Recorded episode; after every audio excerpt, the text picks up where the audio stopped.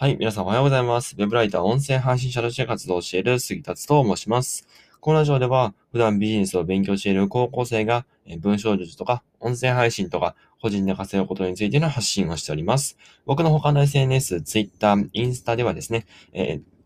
まあ、このラジオではなかなか、えー語っていないような有益な発信もしておりますので、ぜひそちらを合わせてご覧ください。えーっと、で、僕のノートではですね、まあ、ゆるゆるな発信をしておりまして、えーっと、僕が日々気づいたことや、えー起こった出来事など、そして起こった出来事に関対しての感想とか、えー時事ネタとかを扱っていきますので、えーまあ、ぜひ、まあ、もしよけよしよろしければ、えー概要欄からご覧ください。で、えーっと、僕のブログでは、まあ、役立つ情報を配信しておりますので、ぜひそちらも合わせてご覧ください。あ宣伝多いですね。はい。まあ、仕方がないです。えーっと、ですね、今日の話題は、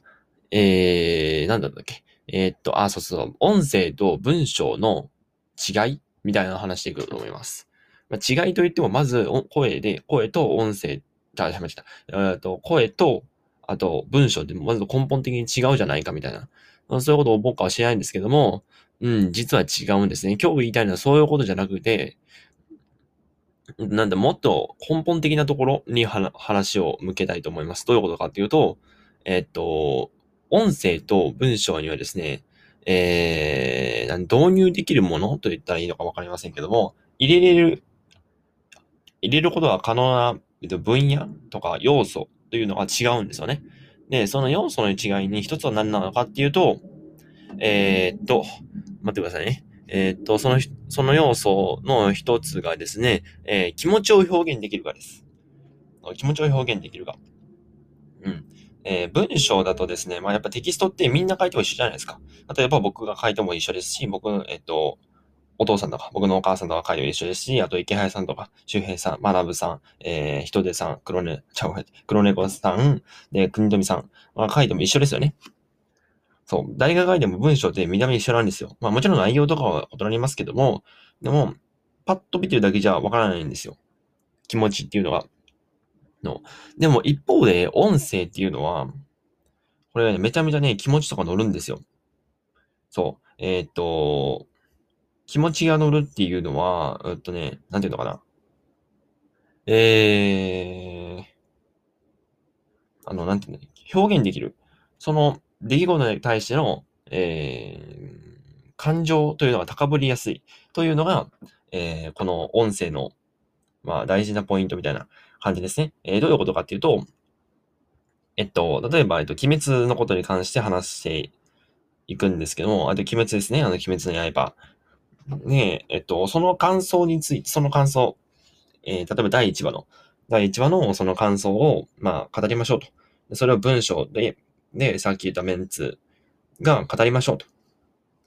で、えっと、その時にですね、みんな書いても、みんな鬼滅のことに対して感想を書くじゃないですか。まあ、いろいろ書くんですけど、文章だったら、誰が一番熱意を持ってるかって分かりにくいんですよね。まあ、分かりますよ。内容を読んでみて分かりますけども、まあ、全然、うん、なんていうの？分かりにくいじゃないですか。その感情が、あ、この人感情が高ぶってんだ、じゃあ好きなんだな、みたいな分からないじゃないですか。でも、音声って、めちゃめちゃ高ぶるので、音声、あの、音声だとやっぱ高ぶってる感情というのが伝わりやすいので、その分、あの、その人が、あ、こういう鬼滅とか好きなんだっていうのがめちゃめちゃ伝わりやすいんですよ。そう。で、これがどういう要素に発展していくかっていうと、熱意ですよね。商品を売るときに熱意ってとても大事なんですよ。自社商品を作りました。じゃあ、僕はこういう思いを持って作りましたって言ったら、その商品のことを言わなくても、熱意さえ言えば伝わるんですよ。これは、えっと、大河内さん、えー大河内薫先生の、えーボイシーでも話されていたんですけども、感情、熱意ですね。熱意があれば、その商品に対して熱意があれば、別に商品の内容についての宣伝なんかいらないんだよって言ってたんですね。でえっと、僕はね、えっと、最近発売された、えー、貯金すらまともにできていませんが、この先お金、ずっとこれ、お金に困らない方法を教えてくださいっていう本を買いました。でなんで買ったのかっていうと、その、もちろんね、内容が、まあ、楽しみだなとかって、えー、おお、あ、しゃ、えっ、と、親とか、えー、弟とかに、えーそのお金の知識をつけさせたつけさせてあげたいなと、えっと僕を勉強したいなって思って買ったっていうのもありますけど、もちろんそれもありますけども、えーもう一つの目的としては、その、大河内先生が大越先生が、えー、その、先の方に対する熱意ですよね。そう、その熱意があって、ああ、じゃあ、応援してあげようかな、みたいな、そういう感情も一部ありました。まあ、全部ではないですけども、全然あったんですよね。そう。そんな感じで、えっ、ー、と、熱意があれば、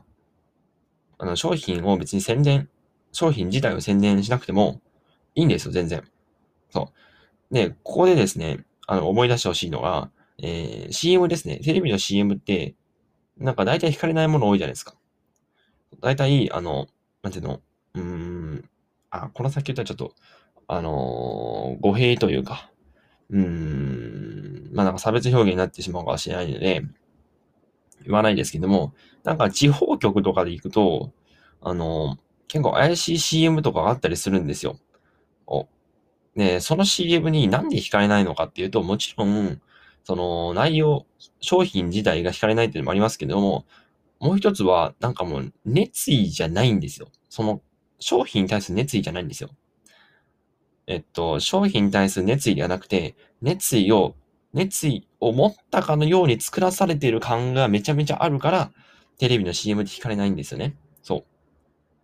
う。だから、有名な女優さんとかが、その商品対商品を使ってると言ったとしてもですよ。別に女優さんは使ってるかどうかわからないじゃないですか。ね、多分使ってないと思うんですけど、そう。だからそこで、あの、あ、なんか感情あんまり惹かれないなと思って、なかなか、うん、その成果、成果というか、なんていうの？あの、購買欲が出ないんですよね。だから、えっと、何が言いたいのかっていうと、熱意があれば、熱意があれば、その商品のことを言わなくても伝わるんですよね。で、で、話戻るんですけども、で、音声だと、そういうふうに感情を表現できるんですよ。そう。感情を表現して、自分はこういう熱に使いましたって言えば、ある程度人には伝わるんですよね。で、その伝わった人が買ってくれることによってお金を稼ぐことができるっていう、こういう、まあ、なんてサイクルみたいにできますので、えっ、ー、とまあ、やっぱそういう面では言うと、音声っていうのは、まあ、とてもいいんじゃないかなと思っております。あもちろん文章でもセールスライティングとかを駆使すれば、全然いいんですけども、いや、音声ではそういうメリットがあるよ。自分の熱意とかを、えー、大々的に表現できるよということでございました。はい。えっと、今日はこれぐらいに終わろうと思います。えー、途中なんかあの全然頭回ってなくて、えー、カミカミのとこありましたが、ぜひご了承ください。えー、で、まあ、明日はね、ちゃんと、えー、まあ、喋れるようになっておきますので、えー、ぜひ、えー、明日の、明日の長いな。まあ、長いですけど、ぜひ楽しみにしていただければなと思います。はい。えっと、今日は朝から聞いていただきありがとうございました。それではまた次回のラジオでお会いしましょう。バイバーイ。